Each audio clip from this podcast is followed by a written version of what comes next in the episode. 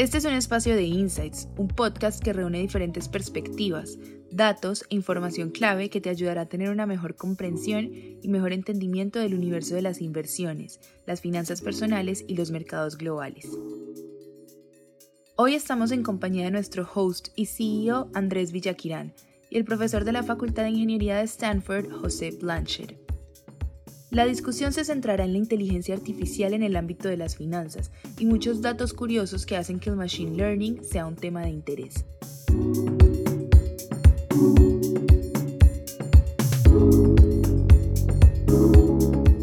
Buenas tardes a todos, eh, gracias por participar, por acompañarnos. Eh, estamos aquí con eh, un invitado súper especial, eh, una persona, gran amigo, un tipazo, eh, que la verdad hemos desarrollado una muy buena relación. Eh, José Blanchet, profesor de Stanford del Departamento de Ingeniería, pero pues básicamente tiene demasiadas cosas que se ha ganado de papers, de research, etcétera Primero, más bien, dejo, dejo que te presentes, eh, José, contanos un poquito, danos empecemos por tu historia, por tu background. Vale, sí, gracias. Oye, pues este, que, que muchas gracias por invitarme, Andrés, y, qué padre introducción. Eh, voy a hablar con mexicanismos, padre, ¿no? Este, chévere. Eh, pues eh, sí, eh, soy, estoy aquí en Stanford en el departamento de Management Science e Ingeniería. crecí en México, me vine aquí a Stanford a hacer mi PhD en el 2000 y después de graduarme, mi, primera, mi primer trabajo de profesor fue en estadística en Harvard. Ah, estuve ahí cuatro años como profesor de estadística y después me fui a Columbia eh, también en estadística e investigación de operaciones y, y bueno, aquí estamos de regreso. Me, me, encantó aquí el Bay Area, me, me, gusta la buena vida, el sol y, este, y es un lugar fantástico y bueno, aquí fue donde nos conocimos de regreso, ¿no? Este, ¿Cuándo fue que llegaste vos de vuelta a, a Stanford, José? Llegué en, en el 2018, justo antes de la pandemia, ¿no? Me agarró este, un poquito antes. Ahí fue donde tú y yo nos conocimos eh, más o menos. Por, estaba yo entre Colombia y Stanford viajando todas las semanas. El lunes me venía para, para San Francisco, el miércoles me regresé, me regresaba como, como seis meses. Eso fue en el 2017, la segunda mitad, y luego en el 2018 este, ya me vine para acá. Entonces, porque no coincidimos, cuando, cuando yo estaba haciendo el doctorado en Stanford hasta el 2010, ahí, ahí no coincidimos, eh, sino, que fue, sino que fue después. Eh, sí. Vos, eh, vos, estabas, era, vos estabas, era entonces en Harvard en ese momento.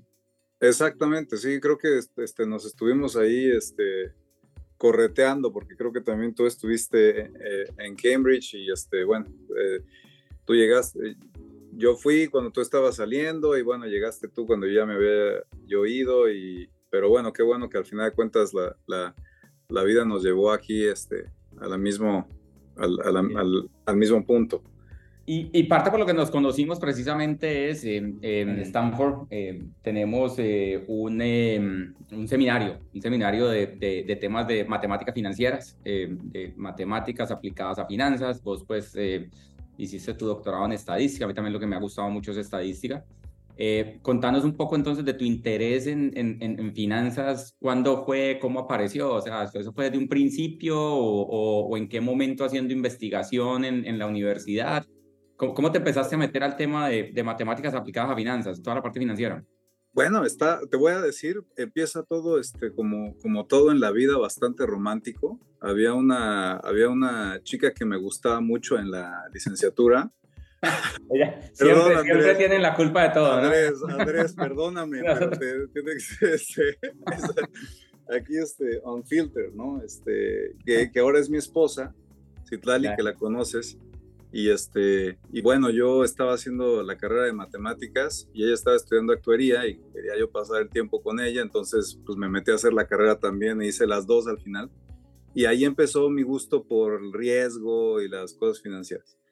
Y este, después me... Te, te, comento que así también empezó mi gusto por el golf. Estaba ¿Ah, saliendo con una niña que jugaba golf, que era muy buena golfista y bueno, me tocó ponerme a jugar golf, pero, pero, pero esa es otra historia para otro, otro día. Me entiendes perfectamente entonces, ¿no? Entonces dije, no, pues me gusta. Este, empecé a trabajar en un banco de inversión boutique este, en México, que era, eh, e, era eh, eh, de Pedro Aspe, que era el, ministro de Finanzas en ese tiempo.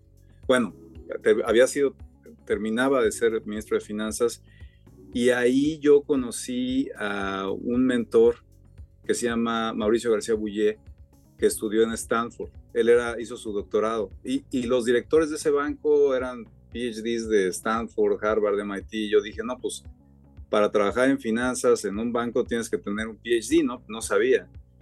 Entonces me vine a Stanford pensando, pensando en yo voy a regresar a México a trabajar en este banco o, algo así.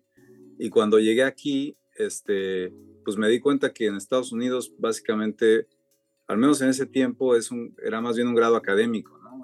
Este, eh, lo, bueno, más bien no es que, no es que sea, porque, porque se puede aplicar a la industria, especialmente en finanzas, pero me di cuenta que me gustaba mucho la parte académica y entonces ya fue donde cambié, pero realmente el gusto de las finanzas lo, lo, tengo desde el riesgo, finanzas y las matemáticas aplicadas a, a, ingeniería financiera este, y temas relacionados, lo tomé desde la licenciatura.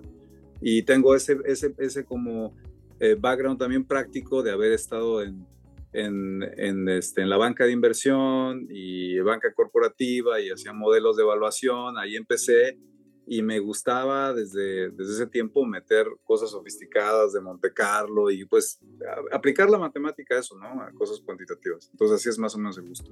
¿Y, qué, y, entonces cuando estabas haciendo tu doctorado en estadística, eh, tu investigación y, y tu tesis eh, eran temas, fue en temas financieros o no? Yo me cuando yo, por ejemplo, cuando yo estaba haciendo el doctorado había como que tres diferentes ramas en estadística.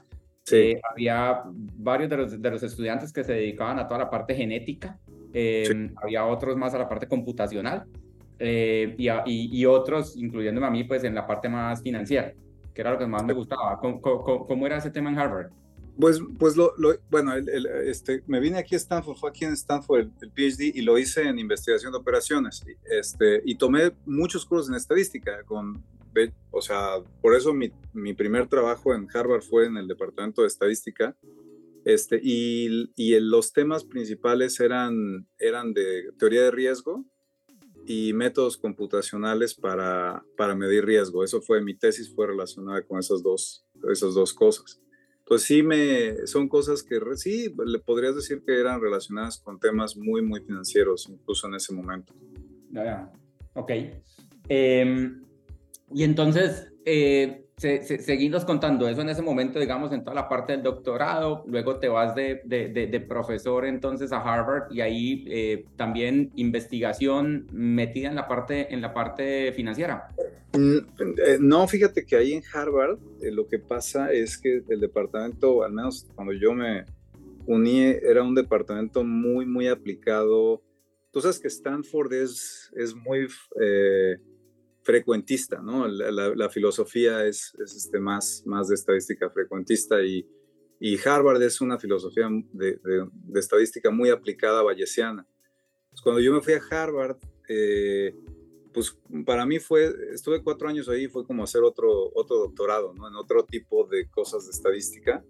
Y ahí me metí mucho más a aspectos algorítmicos, en, en, general, algorítmicos en general, ¿no? O sea, no, no necesariamente a cosas de finanzas, sino más bien de, de temas de Markov Chain Monte Carlo y aplicaciones a, relacionadas con ese tipo de cómputo, pero no necesariamente guiadas para finanzas. Em, eran, eh, esa fue la cosa que, esa fue la manera en la que yo pude conectar con mis, con, con, mis colegas que estaban haciendo estadística bayesiana, ¿no? Los algoritmos, básicamente, y aprender de ellos. Ajá. Y este, sí te encantaba todo el tema de Monte Carlo, todo el tema de simulaciones y demás. Sí, fíjate que este, se, me hace, se me hacía en bueno, se me sigue haciendo así fascinante. Este, preguntas, em, preguntas que tienen respuestas sorprendentes. Eh, cuando estaba yo más joven, eso me atraía muchísimo, ¿no? O sea, la curiosidad de decir, oye, ¿cómo se puede hacer esto, no? Se está, me, me, danos un ejemplo, danos un ejemplo de, que, de, de, de, ¿te acordás de algo o no? Sí, no, no, no, hay, hay, hay muchísimas, ¿no? Pero una cosa que se me hizo, se me hacía fascinante es, bueno, por ejemplo, hay un, hay un tema que se llama una, este, la, la fábrica de, de Bernoullis, ¿no? O sea, una, una variable, una Bernoulli es un, es un cointos, ¿no? Es un, es un, este, es un una moneda al aire, sí. Una, moneda al aire. Entonces, la, la pregunta es, suponte que tienes alguien, eh, puede tirar, tirar monedas al aire, ¿no? O sea, tú tienes una persona, este, o tienes una moneda que tú puedes tirar al aire, ¿no? Tú puedes tirar tantas monedas como quieras, o es la misma moneda, pero tú no sabes qué tan desbalanceada está, ¿no? Sabes que, no sabes, no es una moneda justa. Puede ser que sea justa, puede que no sea justa, ¿no? Pero suponte que tienes una, este, sabes que la probabilidad de que, de que salga, este, heads es menos que un medio. Tú tienes esa moneda y suponte que lo que tú quieres es generar una, un, una, un volado o una realización con probabilidad dos veces P. Tú no sabes qué tan, cuál es la probabilidad P de que salga águila, o perdón, águila en mexicano, en, en, México son águilas y soles, pero bueno, heads and tails. La probabilidad de que salga heads es P. Cara sello. No sabe... nosotros, le decimos cara sello. Sí, P, P de que salga cara, este, y P es menor que un medio, estrictamente menor que un medio, y quieres generar otra, otro volado, ¿no? Otra, eh, otra realización que tenga probabilidad dos veces P. Tú, tú puedes tirar la moneda tantas veces como quieras y tienes que generar un evento que la probabilidad sea dos veces P. Es, ese lo, puedes hacer con... No, no, no, hay nada realmente... Bueno, dos veces P tiene algo muy, muy especial, pero podría ser P cuadrado. Bueno, P cuadrado es muy fácil, ¿verdad? Porque pues te fijas dos veces, y si son dos caras, pues eso pasa con probabilidad P cuadrada, ¿no? Pero podrías hacer, por ejemplo, este, el valor absoluto de seno de P, ¿no? Ese es un número entre 0 y 1.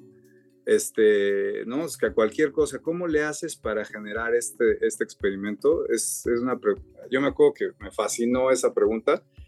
Y el caso de 2P es muy importante porque ese caso eh, resulta que si puedes resolver este problema, puedes muestrear de la distribución estacionaria de un, de un Markov Chain Monte Carlo. O sea, si tú puedes resolver este problema de, de transformar volados de P a 2P, resuelves el problema de cómo muestrear la distribución estacionaria de una cadena de marco exactamente sin sesgo en espacio de estados generales. O sea, hay una es, es, fascinante, ¿no? O sea, cómo ese, ese problemita tan chiquito, ¿no? Entonces eso me encantaba. Bueno, me sigue encantando, ¿no? Problemita tan chiquito.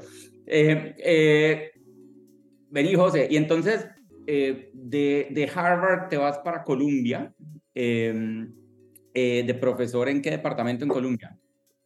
En Colombia estuve en, en, dos departamentos, en investigación de operaciones y en estadística.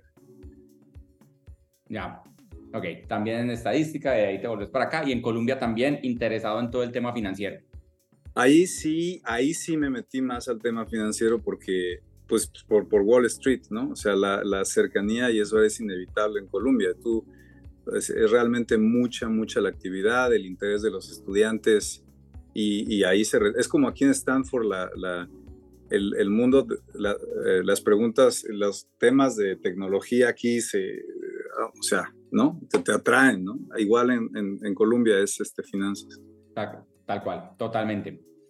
Em, bueno, José, y entonces eh, llegas de, de, de, acá a California de vuelta, eh, ahí nos conocemos y básicamente vos diste una, las, una charla eh, en este seminario de matemática financiera, matemáticas aplicadas a finanzas.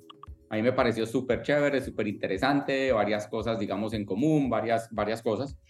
Eh, en ese momento yo estaba en, eh, eh, en mi primera empresa de tecnología y, te dije, camina, venite, venite como asesor nuestro a, a, hacer cosas con nosotros, pero contándonos un poco cuál es tu expertise en, en, en, en Stanford directamente. qué tipos de, de, problemas financieros te interesan, qué tipo de problemas financieros son los que más estás, eh, eh, estás metidos y también problemas no financieros. Contanos un poquito de cuál es, qué, qué es lo que más te llama.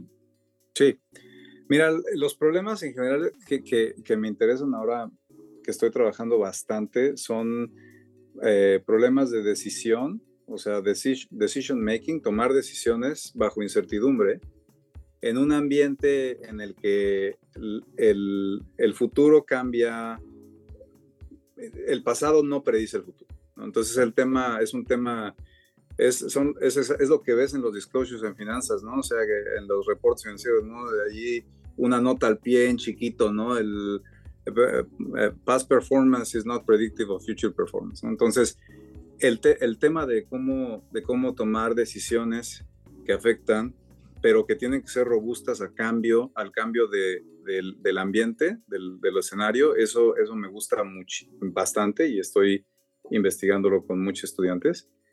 Y, y eso te lleva a un tema como de, de decisiones robustas, cómo tomar decisiones que sean robustas a cambios en, en el ambiente. Entonces, eso, eso tiene muchas implicaciones estadísticas, de cómputo, de modelaje, de formulación, que, que, que, conectan a muchas áreas, eh, áreas de, de, como de adversarial training, en, este, en, en artificial intelligence, eh, conectan a áreas como teoría de juegos, en economía, conectan a, áreas como de este, estadística robusta, ah, por ejemplo, ¿no? En estadística, y, problemas computacionales de cómo resuelves estos juegos, ¿no? O sea, este, eh, análisis convexo y no convexo, etcétera. Entonces, todo e, es, ese problema, esa formulación, eso es lo que estoy haciendo. Chévere. Entonces, me imagino que todo eso lo que quiere decir es que si hay una forma de predecir el mercado futuro, ¿no? Aquí todo el mundo lo que quiere saber es si vamos a poder hacer plata con esto. Sí, exactamente, ¿no? Este, ese, es, ese es el Holy Grail, ¿no? En eso, en eso estamos tratando, sí. Eh, eh, pero entonces, hablaste precisamente gran parte del tema que quería conversar con vos, tiene que ver con algo que mencionaste ahorita, inteligencia artificial, ¿no? Y se ha puesto muy de moda hablar de inteligencia artificial. Eh, eh, eh, y pues inteligencia artificial realmente ya es, bastante amplio, digamos, diferentes metodologías que se pueden llamar metodologías de machine learning algunas o inteligencia artificial a diferentes aplicaciones. Creo que la razón por la que se ha vuelto mucho más famoso con, con, mucha gente es por haber salido al aire ya en vivo temas como ChatGPT, temas como Anthropic, que, que uno ve eso y uno dice, hombre, pasa, pasa, pasa el test de Turing esto, entonces eh, aquí ya hay inteligencia artificial, qué tan cerca estamos de ciertas cosas, etcétera, etcétera. Em, y, aquí pues a nuestro público le gusta mucho precisamente el tema de finanzas. Contanos un poco, digamos, vos qué ves que está pasando en inteligencia artificial, eh, aplicaciones, digamos, a finanzas de inteligencia artificial. Tal vez entender, digamos, un poco para vos eh, qué cosas realmente son, son, de verdad versus qué cosas están siendo como que muy elevadas, pero realmente todavía falta mucho. O sea, eh, ¿cómo lo ves? ¿Qué, qué problemas has visto interesantes eh, desde un punto de vista de inteligencia artificial, machine learning aplicados a temas financieros? Sí, gracias. Mira, yo, yo, es que la industria yo creo que es tan, tan amplia y tú la conoces mucho mejor que yo. Este, yo creo que la tecnología se puede usar desde desde áreas como pues este eh, procesamiento de contratos, ¿no? desde, desde el back-end, front-end, este, detección de fraudes, etcétera, ¿no? En cuanto a las áreas de, que, que, que, tocan lo que yo hago, ¿no? En investigación que tiene que ver con, con estrategias de inversión, ¿no? O sea, como allocation, ¿no? Resources allocation. Tienes tu budget y cómo vas a invertir en diferentes activos. Este, yo creo que en, esa, en esa parte, el, los advance, el avance en este, Large Language Models, ¿no? O sea, la tecnología, esa tecnología no, no está ahorita tan fácil traducirla a ese, a ese ámbito, ¿no? Este, básicamente, si tú, ¿qué, es lo que estoy queriendo decir, no? O sea, bueno, tú le, tú le puedes decir, te puedes preguntar al, al robot, oye, ¿en qué invierto? ¿no? Y, este, y el robot probablemente no te va a decir, yo, yo no creería, o sea, es, es eh, hay, hay, hay, gente que está investigando esto y está haciendo experimentos de decir, oye, vamos a, vamos a comparar las recomendaciones del robot contra un analista, pero, la, yo no, pero esa tecnología no, no está hecha para darte un, una recomendación que esté, esté basado como en principios que, que son los principios técnicos para, para eso, ¿no? O sea, es básico eso. Sobre todo, sobre todo te diría que eh, si la pregunta de en qué invierto está calificada como en qué invierto que va a ser plata o en qué invierto que se va a multiplicar por dos el precio o en qué invierto que la valoración no esté correcta. Eh, ahí es donde, donde, donde siento yo que tenemos problemas. Cuando estás en qué invierto, nosotros, por ejemplo, eh, no, no, no, sé si has visto, pero atrás que estábamos conversando, eh, eh, eh, en Insights venimos empujando mucho temas así de inteligencia artificial, estamos conectados, digamos, tenemos un consultor financiero, un consultor AI, donde efectivamente ese que invierto cuando es, venga, ¿a usted qué tipo de empresas le gusta? ¿Le gusta empresa que tenga dividendos, que no tengan dividendos? ¿En qué zonas geográficas pueden tener revenues? En, y ese, de, de, capitalizaciones bajas o altas, etcétera. Todo eso que, que ahí pueden funcionar un poco mejor, ¿no? Porque pues tienen mucha información precisamente ya que, que, están que, que eh, para entrenarse. Sí, sí, o sea, yo creo que para, para hacer este eh, manejo y accesar información de manera, de manera eh, digamos, fácil, es decir, que tú le puedas, que, que, tú puedas hacerlo en inglés, ¿no? O sea, que en lugar de hacer SQL o hacer un, un query complicado que pues para empezar tienes que aprender a hacer el, el, código, ¿no? Este, lo puedes hacer en inglés, es como programar un SQL o tener acceso a eso de una manera organizada y sintetizada, sí se puede, pero por ejemplo, si tú vas a agarrar y decir, este, es, es más bien como una interfase, ¿verdad? Porque si tú lo que quieres es decir, oye, a ver, dame un portafolio óptimo, un portafolio que va, que va a tener tal y cual performance. El LLM no está hecho para eso. El LLM te, va, te lo va a traducir para, es una interfase para que haya detrás algo que, que haga ese, ese cálculo y entonces él puede hacer el retrieve y te lo diga te lo diga en inglés, ¿no? Te lo diga en, en, un lenguaje natural. Entonces, ahí yo creo que esa parte sí totalmente la veo. Yo creo que esas interfaces que permiten a los usuarios hacer esto de una manera mucho más fácil, totalmente la veo, ¿no? Pero la tecnología que está detrás para decirte, bueno, eh, o sea, 20%, 5% así esto, eh, pues es, el LLM no está hecho para eso, ¿no? Y, y, y, pero, pero yo, yo, yo, inclusive iría más allá y clarificaríamos, ¿no? Porque, por ejemplo, eh, el tema de predecir movimientos futuros de acciones, que sí, sí, sí, pues eso no, eso no necesariamente tiene mucho que ver con inteligencia artificial, porque hay, pues, de nuevo, claramente los humanos no es inteligencia artificial, es inteligencia de verdad y tampoco pueden predecir realmente eh, eh, que, eh, pues, pues qué acción es la que se va a multiplicar por dos o por diez o por cien o por lo que sea, ¿no? Exactamente, bueno, sí, claro, o sea, pero, pero digamos, o sea, el, el, lo, lo que está detrás del, del, del engine, el engine de, de esos modelos, que es Stochastic Gradient Descent, que es exactamente, digamos, el, el, el, el motor técnico que hace que funcionen, ¿verdad? Este, pues eh, si tú, tú puedes tomar ese motor técnico y, y usarlo en, en, formulaciones que te van a decir exactamente cuánto invertir, ¿verdad?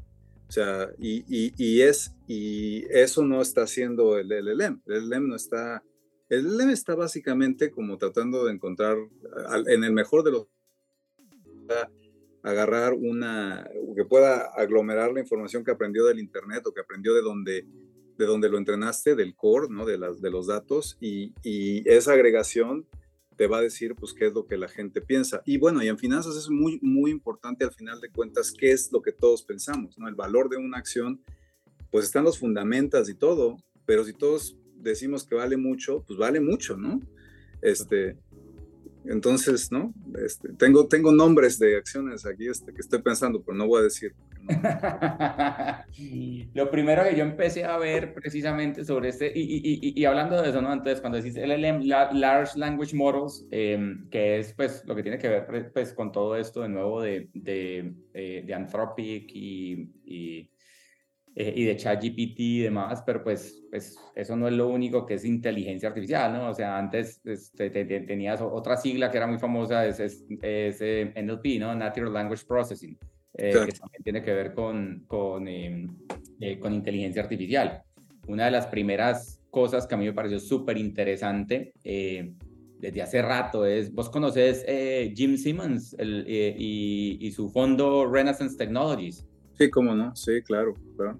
Pues este tipo Jim Simmons, pues para, para, para los demás es matemático, profesor de matemática, eh, y no sé exactamente en qué año, pero digamos más o menos en, en, los ochentas eh, tal vez, decidió que quería hacer mucho dinero eh, y montó un hedge fund, un fondo de inversiones precisamente que se llama Renaissance, Renaissance Technologies. ha sido súper exitoso, rentabilidades anualizadas, no sé, 30, 40%, lo que sea. El caso es que el tipo hoy en día vale más de 7 billones de dólares. Entonces es, es, es, es, muy, muy rico. Y su socio inicial eh, en todo este fondo es una persona que se jaló precisamente, creo que de Microsoft, que estaban estudiando mucho todo el tema de Natural Language Processing. Eh, y creo que empezaron a montar, y él solamente en su fondo contrataba eh, personajes que tuvieran matemáticas, física, química, así temas, temas muy eh, eh, de ciencias, ciencias básicas, porque lo que quería precisamente es modelar para el tema de los mercados financieros, era menos la parte de finanzas de los mercados, sino cómo modelar por medio de diferentes metodologías esos mercados para ver si podía encontrar diferentes patrones de, inversión. Eh, y, bueno, él, él, lo ha logrado. ¿Qué, qué, qué, ¿Tenés alguna opinión de eso? ¿Alguna, alguna, ¿Algo que veas de eso? Ah, bueno, Sí, sí, estoy eh, al tanto de, de, Renaissance. Tengo ex estudiantes que ahora trabajan ahí y todo. Y, y bueno, yo, yo pienso que, claro, exacto, ellos, ellos tenían, tenían la idea de, lo que es machine learning en, muy en sus inicios en la industria, ¿no? En, en, este, en finanzas y tratar de usar pues estadística, mucho de estadística para, en básicamente Machine Learning para mí, bueno, es estadística, ¿no? o sea, y, optimización. Claro. Y, y, es usar exactamente esas, esas herramientas para poder entender señales. Entiendo que mucho de lo que, de lo que realmente ha sido su éxito es, este, es el modelaje de Price Impact Functions, es decir, qué cuál es el impacto cuando de, los precios cuando yo voy a mover órdenes grandes. O sea, creo que ese es, eso es el secret sauce. O sea, ellos, ellos entiendo que manejan algo muy, muy, muy bien y es eso. Entonces, hablando de escala, ¿no? O sea, cuando escalar, ahí es ese problema cuando estás haciendo, cuando tienes que mover mucho dinero, tienes que entenderlo muy, muy bien. Entonces, como eh, hay, ciertos como aspectos de negocios, de, bueno, de, de, retos en diferentes negocios en tecnología, es algo que se, se entiende muy bien en, en, Stanford. Es otra cosa que, que también es bastante admirable, ¿no? O sea, que la, la, la, idea de, bueno, o sea, tienes que entender las señales, tienes que predecir, pero también cómo replicar una estrategia at scale, ¿no? O sea, entonces, este, si vas a hacerlo at scale, el problema, el problema que tienes que resolver es, órale, ¿no? O sea, cómo le va, cuando tú lo hagas el deployment de algo muy grande, vas a mover el mercado, cómo, le tienes que hacer para hacerlo de una forma eficiente. Y entiendo que ellos entienden muy, muy, muy bien cómo hacer eso. Entonces sí, este, creo que muy, muy, visionarios en cuanto a los problemas, problemas que realmente son trasladables a otras industrias, ¿no? Y que ahora se han convertido como el bread and butter de cómo hacer algo grande, ¿no? Este, Pero no era tan claro antes. De acuerdo. Ahorita que decís, eh, para vos, Machine Learning, eh, para mucha gente es análogo a inteligencia artificial eh, y, y, vos decís, para vos es estadística y a mí me, pues, me identifico mucho con eso, José, porque lo primero que yo empecé a hacer eh, cuando estaba haciendo el doctorado es eh, aprender muchos de estos modelos que para mí era estadística pues avanzada. Em, y por alguna razón se convirtieron en, en, algo como que pues, más de vanguardia o se volvieron más, más, más interesantes y la gente le empezó a llamar Machine Learning. Y yo no sabía que estaba haciendo Machine Learning, yo para mí eso era realmente estadística y se acabó. Eh, pero para mucha gente Machine Learning es análogo con inteligencia artificial y muchos de estos modelos precisamente pues son, son, son modelos, digamos, eh, son temas de optimización, eh, que siento que ahí, que ahí es donde, donde funciona bastante bien todas estas metodologías. ¿Qué, qué tipo de problemas ves vos que, que, que, decís aquí funcionan, este, este tipo de metodologías funcionan muy bien para este tipo de problemas o para este otro tipo de problemas? Yo creo que este, en, en temas yo creo que hay muchas cosas que, este, ok, yo tengo que tener una, una como, este, déjame, déjame corregir mi opinión. entonces, los, los conceptos fundamentales de, eh, que están detrás de estos algoritmos, sí, para mí es estadística, al menos es como, es mi entrenamiento, así es como los entiendo, ¿no? Este, el de pero el, deployment en ingeniería, es decir, lo, lo que, el, la, lo que se ha logrado, ¿no? la evidencia y los casos de uso realmente no, no es, es, eso es algo que requiere técnicas y métodos que no están dentro de estadística, es optimización a gran escala. Y, y dentro de optimización a gran escala, que es, es, es, algo que se ha estudiado mucho en OA, de, también no, eh, el Operations Research no se dedica realmente a manejar la cantidad masiva de datos. Entonces, esa es, la parte de Computer Science, ¿no? O sea, yo creo que entonces ahí está el, el, el merger. Entonces, Juan, ¿en qué tipo de...? Entonces es como un animal diferente realmente que requiere estas tres disciplinas, siento. Optimización, que está representada en Operations Research, porque ahí, ahí es donde nacieron los algoritmos este, de, como más eh, de optimización moderna, ¿no? Este, la parte de estadística, que es la, que es la ciencia que ha estado estudiando datos de inferencia por más de 100 años, y, y, la parte de realmente cómo hacer esto a escala en ingeniería es computer science. Ahora, ahorita estamos entrando en una parte nueva, más bien como de modelaje, ¿no? En problemas que tienen que ver con, con interpretación, como, como eh, eh, este, el, el cómo, cómo los, estos algoritmos y las decisiones que toman afectan al humano, ¿no? Esa es, una parte más social y creo que eso es economía, y psicología y ciencia social. Entonces, este, entonces, entonces nada más quería corregir, ¿no? Tener, tener como, dar una, una visión como más, este, más fina de lo que en realidad yo creo que es inteligencia artificial. No se puede, este, como encajonar simplemente a un área. Ahora, ¿en qué, en, qué áreas yo siento que esto funciona? Bueno, hay muchas cosas yo creo que no entendemos de por qué, por qué esos algoritmos funcionan, funcionan como funcionan. Y, no, y, si, y, como financiero, ¿no? Si estás aquí este, y piensas como street smart, no, no sin, sin tener ningún conocimiento técnico, ¿no? Este, ahí te va un argumento de por qué creo que la gente, que, por qué no entendemos bien por qué funciona sí, e, e, es bien sabido que la tecnología de, de este, GPT, OpenAI, no fue creada por, por los ingenieros y por los científicos de OpenAI, fue creada, fue creada por Google. Y, y, fue creada desde el 2018-19, ¿no? mucho antes de, de, de la, del, del, release de, del ChatGPT, ¿no? Y les tomó por sorpresa, ¿no? O sea, les tomó por sorpresa que, que agarraron esa tecnología y simplemente le pusieron muchísimos datos y una, y, un, y una estructura, una arquitectura enorme de, billones de parámetros y se pusieron a, a, usar el algoritmo que todo el mundo sabe usar, ¿no? Y después de mucha paciencia y mucho babysitting sacaron lo que sacaron. Entonces, no es que Google no tuviera datos, ¿verdad? No es que no tuviera recursos o cómputo, ¿no? Entonces, si a ellos les tomó por sorpresa, pues significa que los que la hicieron no, no, le, no, no, tenían por qué esperar este resultado.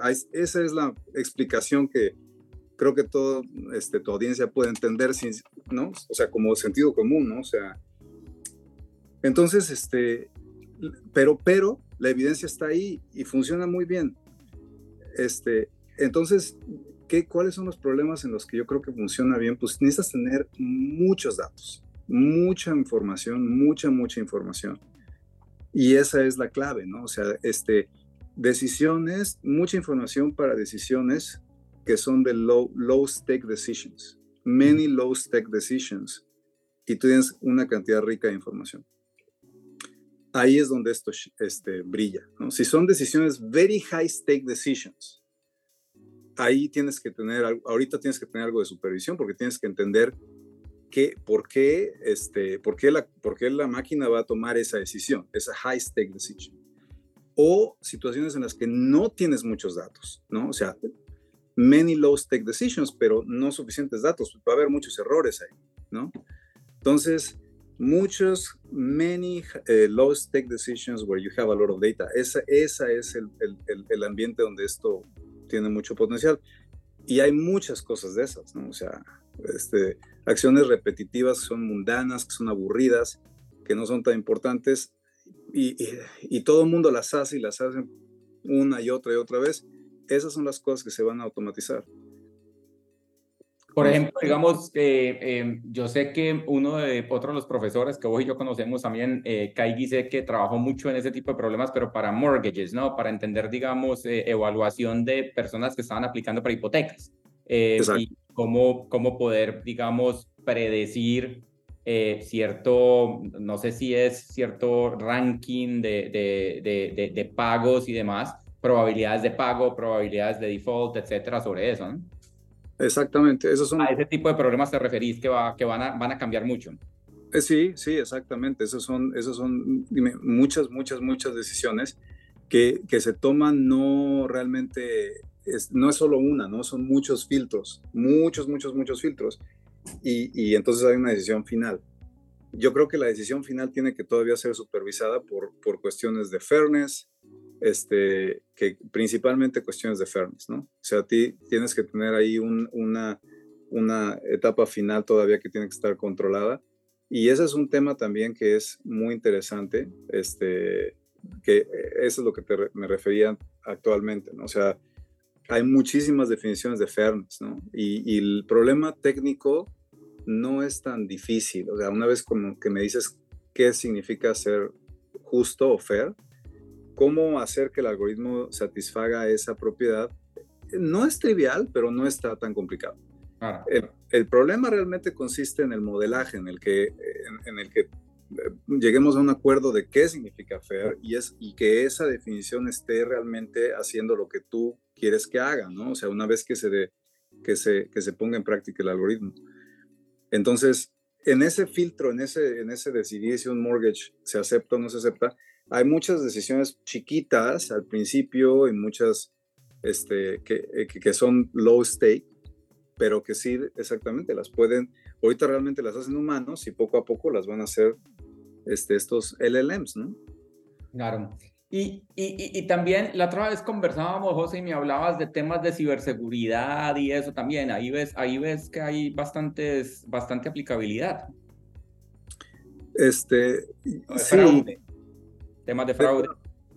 Sí, yo creo que sí, exactamente. O sea, ahí, ahí yo creo que hay, hay em, en, en, los procesos, en, procesos como detección de fraude, eh, hay hay muchas partes que sí realmente son, que se pueden automatizar, ¿no? O sea, en, de diferentes, en finanzas, por ejemplo, bueno, pues transacciones de tarjeta de crédito y eso son, tienen su propia, su propio carácter, ¿no? O sea, en seguros, eh, eh, aceptar un, un, un, claim, ¿no? Una, una, este, un, reporte de un siniestro, sí. también tiene su propio carácter, ¿no? Y tiene, y tiene que ver, y ahí va, ahí es este, los, los, las acciones repetitivas que tienen que ver con, con cosas que pueden automatizarse, pues ahorita ya se está haciendo realmente eso, o sea, checar que una imagen, la imagen del coche, este, que realmente sí haya sido tomada en el lugar donde fue, la hora, este, el, tipo de siniestralidad, de qué tanto se avería el coche, etcétera. Eh, si es un seguro de, de, este, de inundación, las fotos en el satélite, que realmente sí se ha inundado la propiedad, etcétera, son cosas que ya ahorita se hacen este, automáticamente y que, y que han reducido los costos de, por ejemplo, empresas de seguros, porque antes se mandaba un agente, ¿no? Sí. A, checar eso. Entonces, este, sí, eh, esas son, esas son las, eh, eh, esas son, ese es un, si tú te imaginas como en un pipeline, si hay etapas ahí decisiones, ¿no? Chiquitas. ¿Esta foto es aceptada o no aceptada? ¿Esta parte del cine es aceptada o no? A esas son las decisiones chiquitas, low stake decisions, ¿no? Sí, sí, sí. Y al final es, le damos el mortgage o no a la persona. Bueno, ese ya no está tan low stake, ¿no? Porque para una persona probablemente no importa tanto, pero si tú es, si es una población que estás sistemáticamente rechazando, pues eso va a ser un problema, ¿no? Entonces, este, la total decisión está partida en chiquitas decisiones, que son quizá low stake, hasta el final hay una que sí requiere supervisión. Claro, claro. Yo no sé si eh, yo te conté la historia de, eh, pues, pues vos conoces un poco lo que, lo que a mí me ha gustado desde un punto de vista de inversiones, en todo el tema de optimización de, de fronteras eficientes, de diversificación de portafolios, etcétera. Eh, yo te conté la historia, ¿cómo empezó eso o no? No, platícame. No, no, no. Cuando, cuando yo estaba haciendo el doctorado, eh, no sé, ponerle por allá en el 2004, 2005, empecé a trabajar con, con CELAI, ¿te acuerdas de, de, de, C? Que también profesor de estadística de Stanford, que justo falleció este año. Eh, sí. Eh, sí. Y con CELAI empezamos, a mí, a mí, me gustaba mucho pues todo este tema. Una de las cosas que me gustaba mucho era el tema de, de nuevo de hedge funds, ¿no? Fondos que invierten en, en, temas alternativos, que entonces tienen cortos, tienen derivados, tienen eh, eh, arbitrajes, eh, apalancados, etc.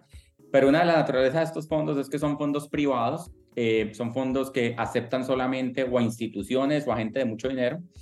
y entonces, ¿cómo lograr hacer que pues, más gente tuviera acceso a este, a este, a este tipo de asset class y a este tipo de, a este tipo de fondos?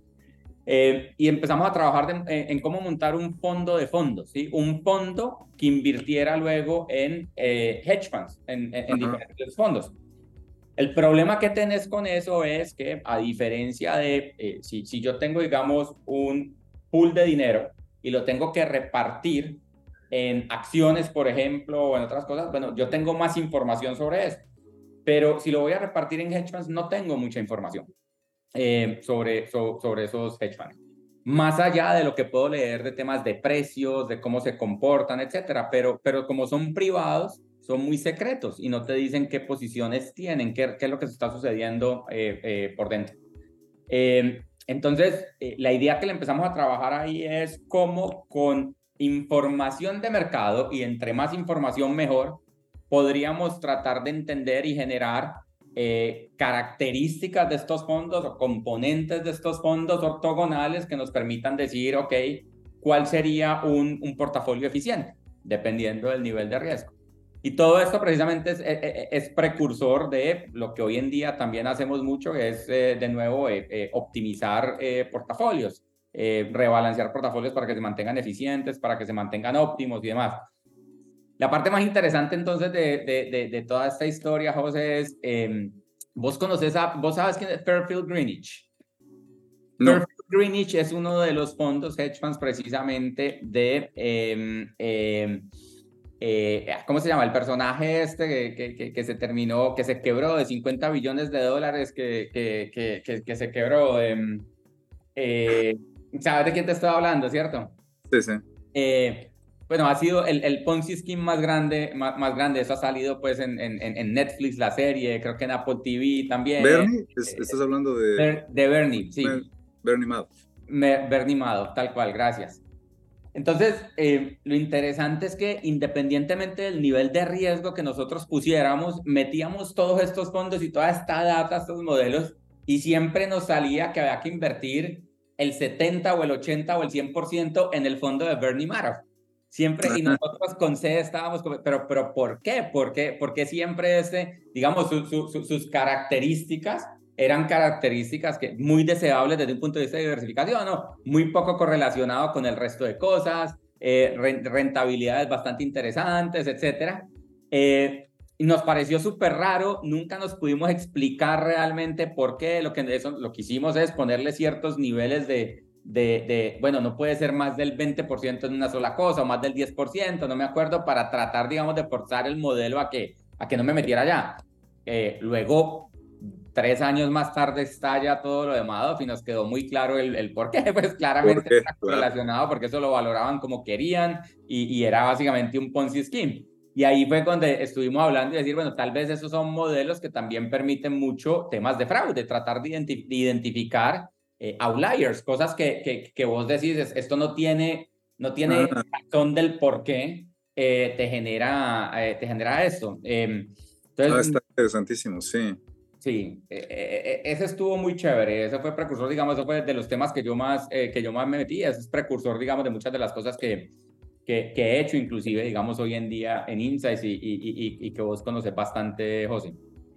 A mí ya, ya me acordé por qué me decías, este, por qué comentabas esto del, del cybersecurity. Te conté, creo que te dije de este, este, de este experimento que hago en una de mis clases de Benford's Law. O sea, de, de, de es, es, una, es una eh, ley estadística muy interesante que, que se usa para detectar precisamente patrones que no, no debieran seguir esta, esta regularidad estadística que se llama Benford's Law, pero no la siguen. Y, y Benford's Law dice, bueno, si tienes un, si tú tienes un, un, modelo bastante general como de crecimiento aleatorio, si va creciendo, va creciendo, va creciendo, y, y, y es un, y, tiene estadística regular, pues si tú te fijas, si tú cuentas los números que empiezan, son números grandes, ¿verdad? Pero si haces un histograma de los números, la proporción de números que empiezan con 1, con 2, con 3, con 4, 5, 6, 7, 8, 9, ¿no? Nada más son 9 posibilidades. Sí. Y tú los, y tú cuentas en un, por ejemplo, en el, en un, este, en un reporte de, de tu, este, de, en un tax return, ¿no? En un, un tax return grande de una empresa que van a hacer números grandes, Cuentas todos los números que empiezan con uno, tienen que seguir una, una curva que no es uniforme, tiene que ser logarítmica y tienes que, tienen que conformarse exactamente con esas proporciones. Y esa es una de las cosas que el, que el IRS sigue para detectar quién está haciendo trampa, de hecho, ¿no? O sea, no, eso, eso nada más levanta una bandera que dicen chequen este cuate, ¿no? Esta fue la tesis de un contador en los 80, ¿no? Pero es un ejemplo de lo que dices, ¿no? O sea, hay un patrón que debe seguirse y lo, y, este, y eso es parte de inteligencia artificial, que es, este, bueno, machine learning, que es, esa parte es estadística, ¿no? Pero un poco lo que vos decís, ¿no? O sea, eh, eh, parte, eh, esa es la parte estadística de, de, inteligencia artificial, luego está toda la parte también computacional y es el hecho de que ya todo esto está digital y tenés tantos, tantos datos, implementar ese tipo de modelos hoy para algo como el IRS, que es básicamente la DIAN en Colombia, es, es mucho más fácil, o sea, es doable. Antes era mucho, mucho más difícil porque tenías el modelo estadístico, pero no tenías, digamos, cómo meterle una cantidad de datos. Hoy en día ya computacionalmente puedes meterle todos los datos que quieras. Otra de las cosas que sigue cambiando, está cambiando y va a cambiar todavía más. El tema, estoy de acuerdo, el tema de, de, de, de impuestos, el tema de fraude de impuestos y demás va, va a ser muy complejo, muy, comple muy complicado. Así es. Fíjate que otra cosa, no sé si, este, si hay tiempo, pero una cosa que, que sí se me hace muy, muy, muy interesante, que no, no realmente tiene que ver con tecnología, pero no con inteligencia artificial, es el tema de, de hacer activos que son divisibles. O sea, en finanzas, como tú sabes, está esta idealización de que tú puedes comprar una fracción arbitraria de, un, de una acción y no se, eso no se puede en la realidad. Puedes este, y con el, con el tema de blockchain, a lo mejor tú podrías aproximar eso y, y a mí se me haría, a mí se me hace una, una idea buenísima, o sea, tratar de, de, usar, usar, vender, tokenizar cosas para que puedas obtener, comprar una fracción chiquitita, ¿no? De, de casas, de edificios, de, ¿no? Este, oh. eso, eso también es otra parte que no es AI, pero que es, es parte de, de... Tecnología y tecnología totalmente escalable. No, de, acuerdo. Eh, no sé si, si, alguien eh, tiene algunas preguntas, nos las puede, nos las puede escribir. Eh, ya pues estamos llegando casi a la hora, entonces de todas maneras, pero si alguien tiene alguna pregunta, con el mayor de los gustos podemos tratar de, de, de contestarles. Em, mientras tanto, José, no sé, o sea, creo que la pregunta que a mí me hace mucho es hombre, si, si, si, si en 5 o 10 años, si, si nos vamos a dormir y en 10 años nos despertamos, eh, ¿qué ves que, que, que, en todo el tema financiero de una persona, eh, ¿qué le va a cambiar? O sea, que se va a amanecer en 10 años y dice, hombre, esto, definitivamente es bien diferente a lo que era 10 años antes. Híjole, este...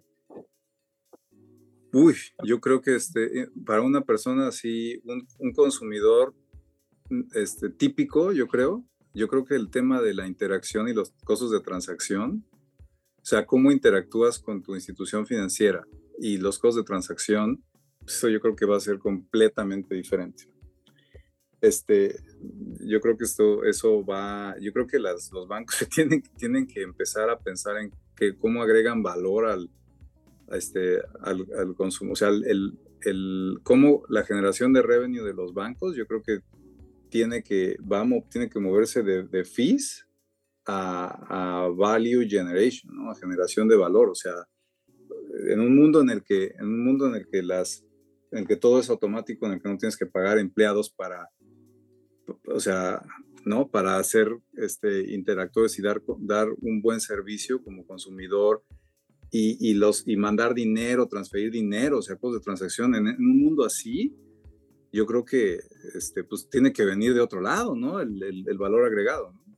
Sí, Entonces, yo estoy de acuerdo. Y no solamente, no, no, no solamente eh, yo, yo, creo que el, el, el, usuario cada vez lo pide más, ¿no? Porque, porque es que antes muchos de esos costos tan grandes también, eh, pues, pues eran de alguna forma ocultos. Cada vez el, usuario quiere más y más transparencia porque ya hay empresas que están teniendo esa transparencia, entonces exigen que todas esas ganancias de tecnología, de que los movimientos de plata, de todos los temas operativos, etcétera, que ya los puedes muchos automatizar, etcétera, pues que sean ganancias que no se la queden las empresas, sino que sean ganancias que efectivamente sean traspasados para el consumidor. Y eso termina, pues, termina generando riqueza precisamente para, para, para el cliente final. Eh, eh, y, y, termina, digamos que también hay, hay, hay, un abanico de cosas más en las cuales el consumidor final también puede, puede participar eh, que antes había significativamente más fricción. Sí, exacto, totalmente. Sí, eso creo que, yo creo que es eso, Andrés, en, en el ámbito de finanzas. Perfecto. Eh, José. Hay una pregunta, creo, yo vi, un, vi, una pregunta en el chat, creo. Eh, sí, en este tema Machine Learning a corto plazo, ¿cómo creen que puede cambiar el proceso en el que invertimos o manejamos nuestras finanzas? ¿Cuáles son las, eh, las principales cosas que cambiarán eh, pronto?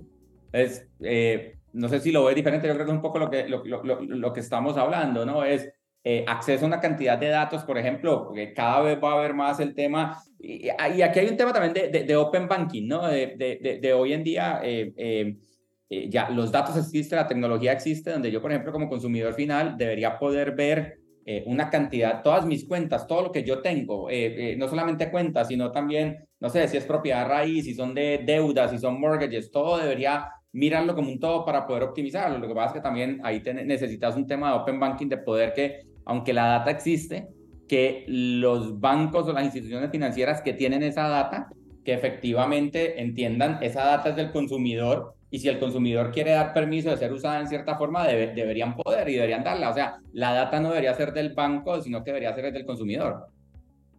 Así es. Mm, bien, perfecto. Eh, bueno, no, José, sé que eres una persona muy ocupada. Eh, inicialmente te pedí 30, 40 minutos, ya te llevo molestando una hora, así que te agradezco muchísimo, mm, súper interesante, como siempre, un placer hablar con vos. Eh, eh, así que nada, eh, muchas gracias, muchas gracias por, por, por, estar con nosotros este tiempo. Muchas gracias, Andrés, un placer, padrísimo, y este, espero verte pronto. Saludos a todos, gracias. Vale, un abrazo, José. Un abrazo. Chao. Gracias a todos también eh, por eh, acompañarnos en esta hora. Eh, eh, nos vemos de nuevo todos los primeros jueves del, del, mes. Entonces ahorita en noviembre creo que es como el 2, eh, pero de todas maneras les vamos avisando. Gracias a todos. Hablamos luego. Chao, chao. Chao.